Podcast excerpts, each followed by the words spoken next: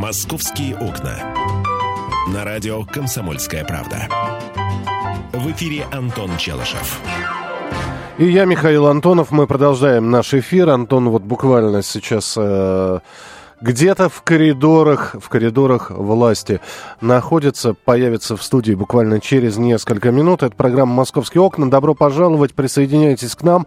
Московские темы будем обсуждать, и, конечно, одной из главных тем э, является по-прежнему происшествие во Внукове. Ну, вы слышали эфир с адвокатом, с защитником э, Владимиром Мартыненко. В общем, провели мы этот эфир. Э, вот мне очень интересно. На какие-то вопросы успели ответить, на какие-то нет. А, на какие вопросы успели ответить? Я просто готовился к своему эфиру и э, не слышал вас с э, господином э, Карабановым. Вот, поэтому очень интересно. Смотри, Хотя успел с ним сейчас познакомиться в коридоре. Смотри, вопросы очень простые. Очень многие спрашивают, что делала снегоуборочная техника на полосе, там, где не было снега. Выяснилось, что эта машина многофункциональная, она не только убирает снег, она еще подметает, подчищает. В общем, это комплекс мероприятий. И отпугивает ворон. В общем, понятно было, почему она там появилась. Мог ли человек самостоятельно на ней выехать? Нет. Была поставлена задача была поставлена задача отправиться туда-то, сделать то-то. Фамилия диспетчера известна, который поставил задачу господину Мартыненко? Нет, неизвестно. Стажер ли это был? До сих пор непонятно. Э, когда будут результаты экспертизы, которые подтвердят, пьян был Владимир Мартыненко или нет? Через два дня. Что удивительно было и для адвоката, и для нас тоже. И вообще экспресс-анализ на алкоголь делается намного-намного быстрее, там 15 минут. Два дня. Не, слушайте, ну судя по тому, что Следственный комитет уже официально заявил о том, что господин Мартыненко был пьян, наверное, все-таки какие-то результаты, вот как ты говоришь, экспресс-методом полученные, они есть. И сейчас делаются более наверное, более э, масштабные какие-то лабораторные исследования. Да. Вот. Э, человек был на пенсии, человек достаточно долго работал э, в этой отрасли. Человек, э, по признанию адвоката, который успел пообщаться с Владимиром Мартыненко, знал от и до взлетно-посадочную полосу и очень боялся потерять работу. Вот такие вот вопросы были. Ну и понятно, что семья, двое детей. Вот с сыном мы пообщались, э, с Романом Мартыненко. Вот, ну и я думаю, что Александр Карабанов нам будет периодически рассказывать, какие новости происходят в этом деле. Единственное, что завтра будет предъявлено обвинение. Будет ли оставлен под... А сегодня будет выбрана мера пресечения. Будет ли оставлен под стражей? Вероятнее всего. Ну, безусловно, конечно. Нет, там есть, там есть вариант залог, там есть вариант домашний арест. Учитывая то, какой а, масштабный, просто мировой резонанс эта новость имеет, я полагаю, что ни о каком залоге речи быть не может, Подожди, и ни о каком я... домашнем аресте. Вот э, мы об этом тоже успели поговорить, то есть э, дело госпожи Васильевой не имеет резонанса, видимо, что она находится под ну, домашним дело, арестом. госпожи Васильева имеет резонанс только внутри нашей страны, а это дело имеет резонанс во всем мире. Правда, Миш, правда. Я знаю, знаю. Вот, так что я думаю, что здесь не, не стоит сравнивать, хотя, конечно, мне тоже, безусловно, не, не нравится то, что человек, подозреваемый в хищении трех с лишним там или скольких миллиардов рублей, сидит э, в пентхаусе в центре Москвы под домашним арестом. А, так, а, по сравнению с ней мы все находимся в заключении. Вот. Хотя, на самом деле, свободные люди. Меня очень, э, ну, скажем так, удивила позиция э, господина Мартыненко, которую он озвучил на допросе. Э, вот что сказал господин Мартыненко.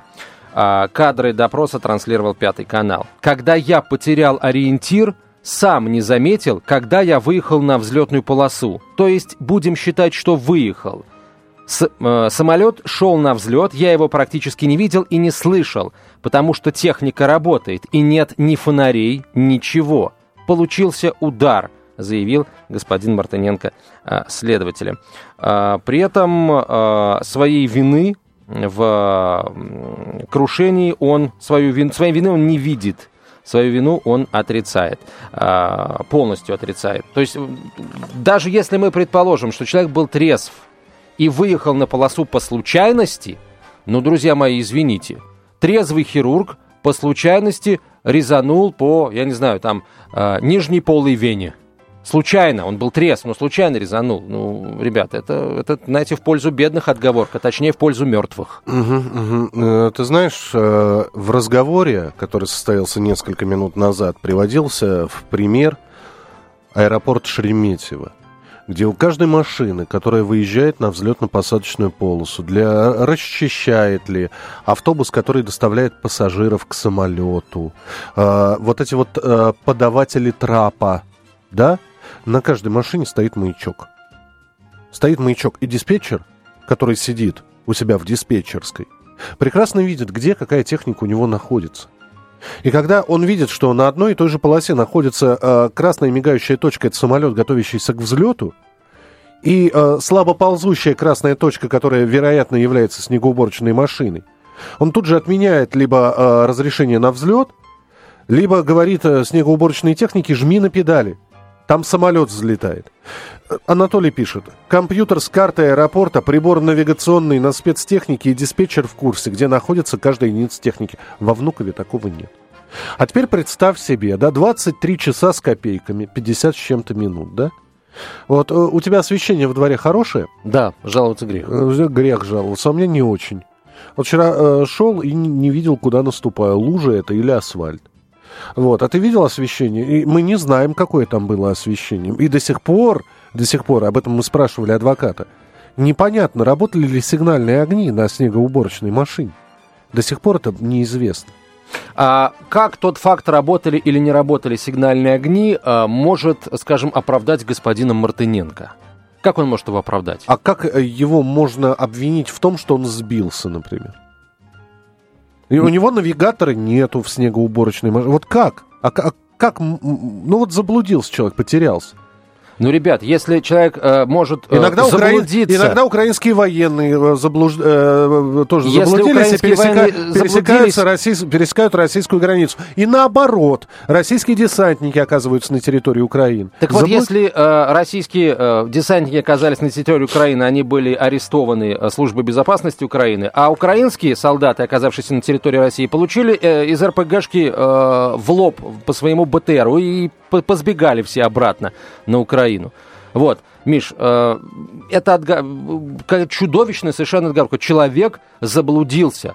Как он мог заблудиться, Миша? Как? Давай дождемся следствия. Давай дождемся результатов следствия. Нет, мы будем, конечно, ждать результатов следствия. Ты уже сейчас начинаешь... Э, я никого не обвиняю. А, нет, ты начинаешь обвинителем выступать сейчас. Мне просто интересно, а как, что значит заблудился? Вообще, дорогие специалисты, опять же, я, я воспользуюсь э, своим вчерашним э, способом. Дорогие специалисты, вот насколько вас может удовлетворить вот это вот объяснение? Я заблудился.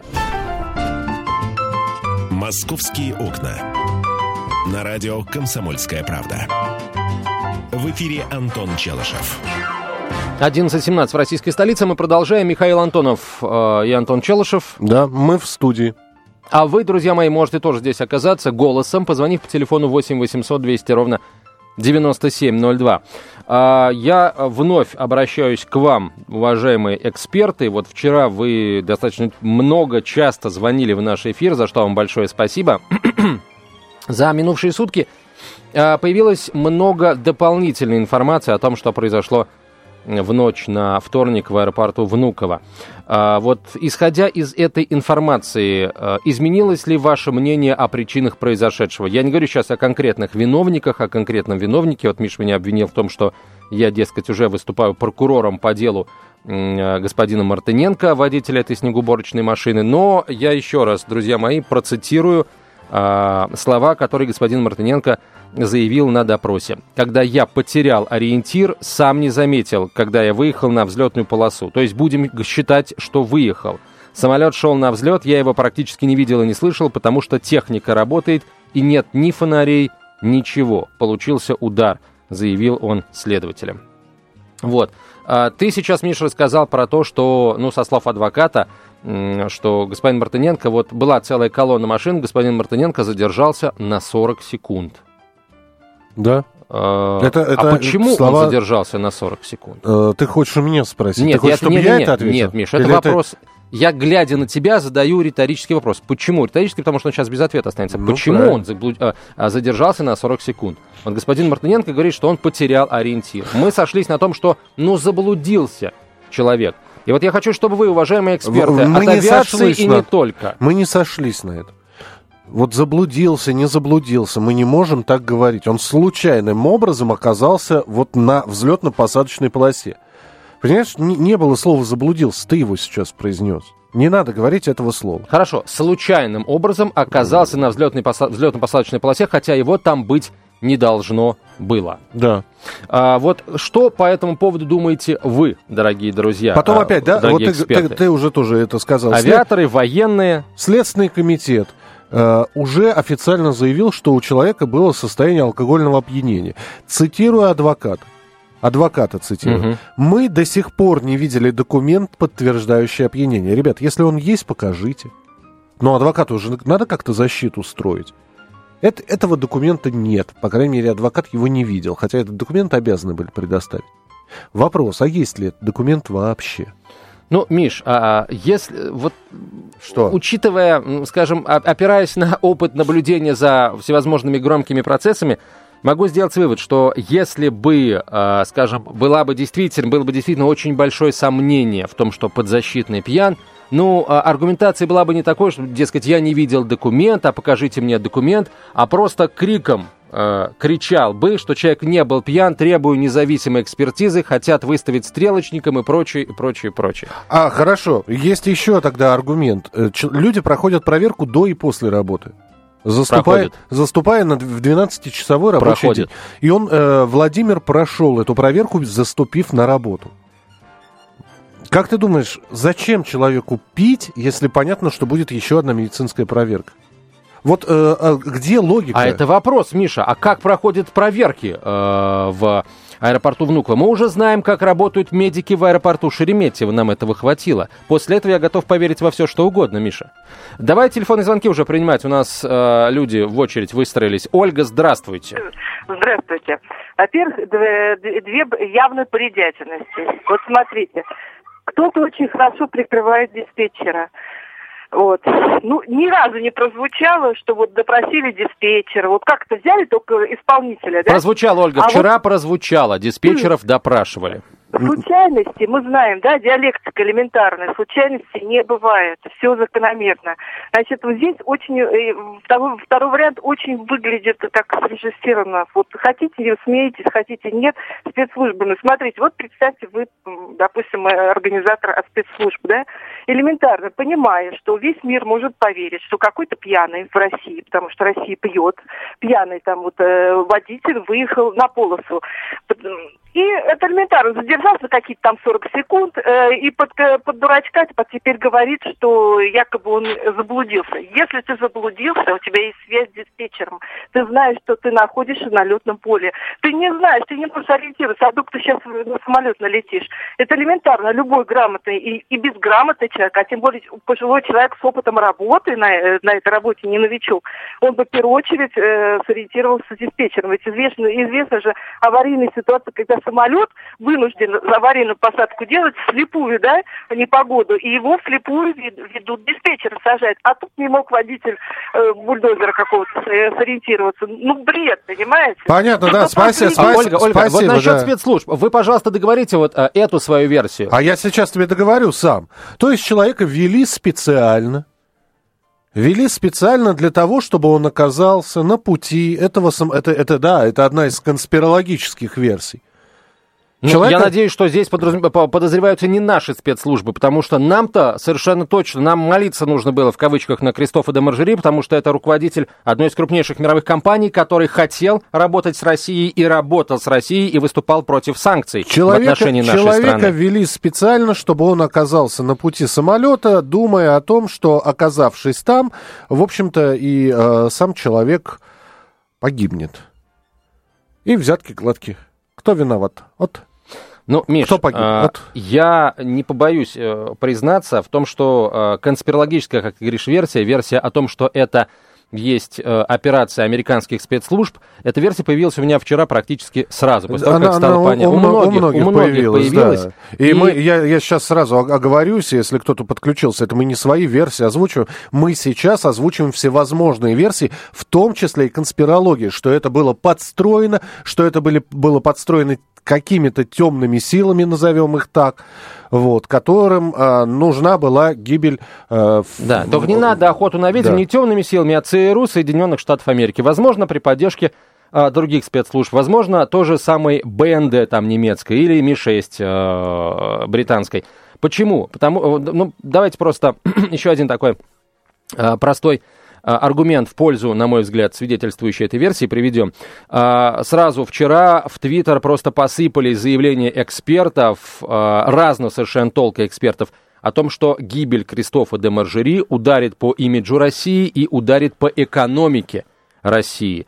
И, на мой взгляд, это вот косвенное доказательство того, что у конспирологической, как сейчас говорят, версии все-таки под ней основания-то определенные есть. Алексей, здравствуйте. Пожалуйста. Алло. Здравствуйте. слушаем вас. Ага, добрый день, сейчас, секундочку. Так. А, меня зовут Алексей, я работаю в порту. А, ну, больше ничего рассказывать не буду, потому что я боюсь э, санкций, которые могут меня вычислить и, грубо говоря, наказать. Все довольно-таки, понимаете, очень э, легко и просто. Здесь надо глубже смотреть во все эти проблемы. Порт Внуково – это отдельное государство, где все построено на верхушке власти. Вы понимаете, здесь э, находятся так называемые князья, которые руководят всем портом, через которых проходят глобальные, просто безумные деньги. И сам порт Внуково построен на бардаке, то есть людей здесь за людей не считают. Они получают нищенские зарплаты и вкалывают, и вкалывают. Ни для кого не секрет, что практически пол аэродромной службы – это э, водители пенсионного возраста, которые работают здесь и сидят, молчат, э, потому что их все устраивает. Они постоянно пьяные, как вечер, так все нажраты. И э, говорить о том, что он там пьет чай или там кофе с ликером, это все полный бред. А медосмотр, расскажите, как медос, медосмотрами-то они, э, как медосмотры проходят? Все зависит от того, какой врач. Некоторые врачи просто проходят, просто очень требовательно, даже с повышенным давлением вас не пустят на работу. Все остальные могут просто-напросто ставить печать, и ты уже готов. Угу. Вот и все. Что а думаете? Где-то да... там заблудился, это ага. совсем по-другому. Там просто крюк в 10-11 километров, если ехать по дороге. Внуково 2 перрон на Внуково 3. Просто он решил срезать и поехал через летную полосу в этот момент как раз из-под горки, судя по всему, взлетал этот самолет. Вы понимаете, он только во Внуково-3 работал, он не, не хотел во Внуково-2, что ему там делать. Но в любом случае, спасибо. Алексей, Алексей, секундочку, да, да. у нас еще минутка буквально. Значит, еще раз, значит, ваша версия, о том, ваша версия в том, что он э, хотел срезать, это понятно. А расскажите, как вообще выглядит взаимодействие э, водителей, э, работающих на земле, вот с диспетчерами? А, только через диспетчеров по рации все. Установлены ли какие-то э, навигационные системы? Может ли диспетчер видеть, э, где находится автомобиль? Э, в некоторых службах установлен ГЛОНАСС. Угу. И их устанавливали повсюду, но они двух систем. То есть одни дорогие, где полностью все показывает, где находится автомобиль, а другие просто, знаете, такие более дешевый вариант – которые ползают и ползают, так отсвечиваются все. Ну, по-любому, по-моему, в аэродромке устанавливают ГЛОНАСС этот везде. Понятно, да. Спасибо, Спасибо большое, Алексей. Спасибо, что ну, позвонили. Вот еще одна версия. Наверное, ее тоже пока можно назвать конспирологической. А я не но... понял, вот сотрудник порта или аэро... аэропорт? Аэропорт. Ну, это да, это такой сленг работников аэропортовых служб. Хорошо, продолжим а, принимать ваши телефонные звонки. Оставайтесь с нами. «Московские окна». На радио «Комсомольская правда». В эфире Антон Челышев. И Михаил Антонов, мы продолжаем говорить о вчерашней авиакатастрофе в аэропорту Внуково. А, напомню, при взлете а, задел снегоуборочную машину самолет «Фалькон-50» бизнес авиации, на котором, на борту которого находился глава французской компании «Тоталь» Кристоф де Маржери и три члена экипажа, все а, погибли. Судя по всему, машина, самолет, я имею в виду, задел автомобиль наземных служб передней стойкой шасси, э, только-только оторвав нос, получается, от земли. Э, задел, перевернулся и взорвался. Погибли все, кто был на борту. Э, мы уже... Вчера просто была еще версия, что самолет задел крылом машину наземных служб, что тоже, ну, наверное, не самое не самая приятная штука и, наверное, тоже вряд ли каким-то образом могла бы оправдать людей, виновных в этом происшествии. Я не говорю сейчас конкретно о водителе снегоуборщика, а вообще о тех, кто отдавал э, приказы, выполнял приказы и так далее. Существует видеозапись. Об этом сказал Александр Карабанов, адвокат. Видеозапись чего? Видеозапись... Э, Момента удара? Видеозапись э, вообще летного поля. Там, оказывается, камеры-то есть. Есть, конечно, да. Вот, и сейчас эти записи изъяты следствием. Появятся ли они, увидим ли мы, что происходило на самом деле, действительно ли э, Владимир, э, собственно, отстал от колонны, Владимир э, Мартыненко, отстал от колонны на 40 секунд. Э, чем, каким образом и как задел снегоуборщик самолет. Вот казалось бы, э, я напомню, что крушение самолета в Казани, угу. вот, э, его тоже видео зафиксировали, и съемка с камер видеонаблюдения появилась спустя сутки. Спустя сутки в этом случае пока ничего нет. Это вот такая небольшая констатация факта.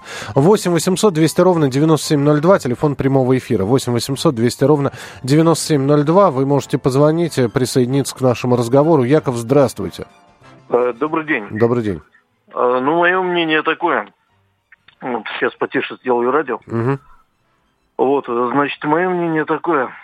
Вот это, заранее спланированное преступление. Вот. Потому что как только глава Total Group, этот э, Крестов, сообщил о разрыве а, контракта э, Total выходит из совместного предприятия с Юкова угу. из-за санкций, и тут же погибает. Вот странновато. Ну, понятно, да, спасибо. То есть вы тоже в теорию заговора, да, э, ну, только не Total, а Total называется компания. Какая разница?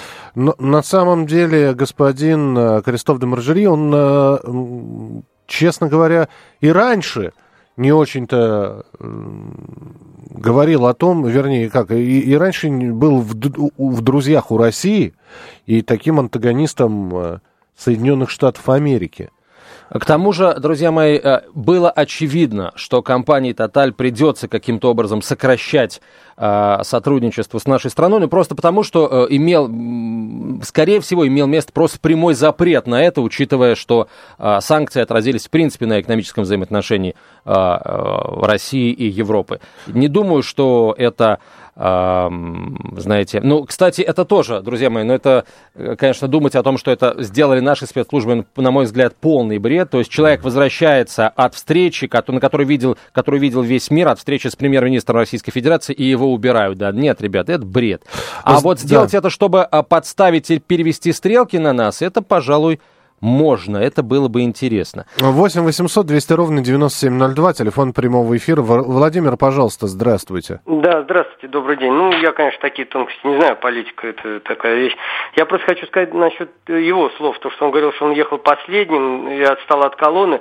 Но вообще я знаю, что последним, если даже он едет, он едет в колонне не последний. Последний идет машина УАЗик маленькая, в которой едет корректировщик-бригадир. И он, кстати, дает даже по рации команды, что где-то вы неправильно там убрали, где-то надо еще почистить, либо потом еще вернемся. Так что даже если бы он был бы последний, то бы э, э, задняя, сзади идет машина, не он последний.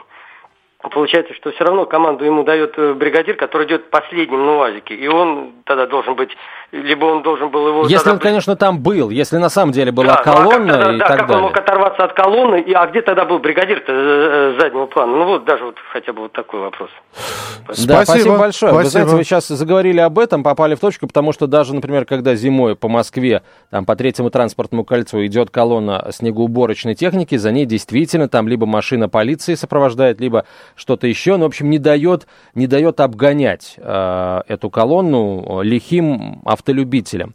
Вот, то есть, да, безусловно. Ну и плюс, э, действительно, я вспоминаю вот то, что я вижу в аэропортах, и, э, правда, эта машина следует, собственно, за, люб, за любым автомобилем, который вот передвигается по летному полю. А, так, дорогие специалисты, мы по-прежнему просим вас э, звонить в прямой эфир 8 800 200 ровно 9702. Виктор, здравствуйте. Добрый день. Да, пожалуйста. Виктор. Ну, вы знаете, вот то, что передо мной Владимир звонил, да, он, он прав, потому что, кстати, идет колонна снегоуборочных машин, за, за ней идет, э, самое, едет бригадир, вернее, и диспетчер, диспетчер связывается с бригадиром. И если что-то, как сказать, не в порядке, он отменяет взлет. Это одно. И смотрите, человек 10 лет работает здесь, в этом аэропорту, понимаете? И заблудиться здесь, ну, просто нереально. Здесь просто нереально. Потом здесь вчера, как сказать, он сегодня, вернее, сегодня признается в том, что вроде он пил кофе с ликером, но здесь что-то идет, какая-то возня идет, то здесь как-то вот и здесь, непонятная. И смотрите, аэропорт, который принимает первых лиц государства. Ну, перед тем, как вам звонил здесь человек, что там бардак, я в это никогда не поверю. Там аэропорт проверяется не так, как простой аэропорт, понимаешь? Угу. Понятно, да. Спасибо. Спасибо. 8 800 200 ровно 9702, телефон прямого эфира. Э, Александр, здравствуйте. Алло, здравствуйте. Да. А у меня вот такой вопрос. Почему мы не слышим о допросах среди менеджмента аэропорта Внуково, среди его руководства, кто его руководители? Казалось бы, в связи с этим трагическим случаем мы должны были бы слышать их имена, во всяком случае, видеть их. Угу. Вот так мне кажется. Ну, вы, вы не, не вы первый, кто хочет слышать имена, а единственное, что мы про Внуково можем сказать, что они поменяли название у компании, которая занимается э, снегоуборкой, уборкой территории. Они поменяли название, изменили его. Об этом, если я не ошибаюсь, газета «Известия» пишет. 8 800 200 ровно 9702. Название телефон... поменяли или саму компанию поменяли? Нет, название. А, ну...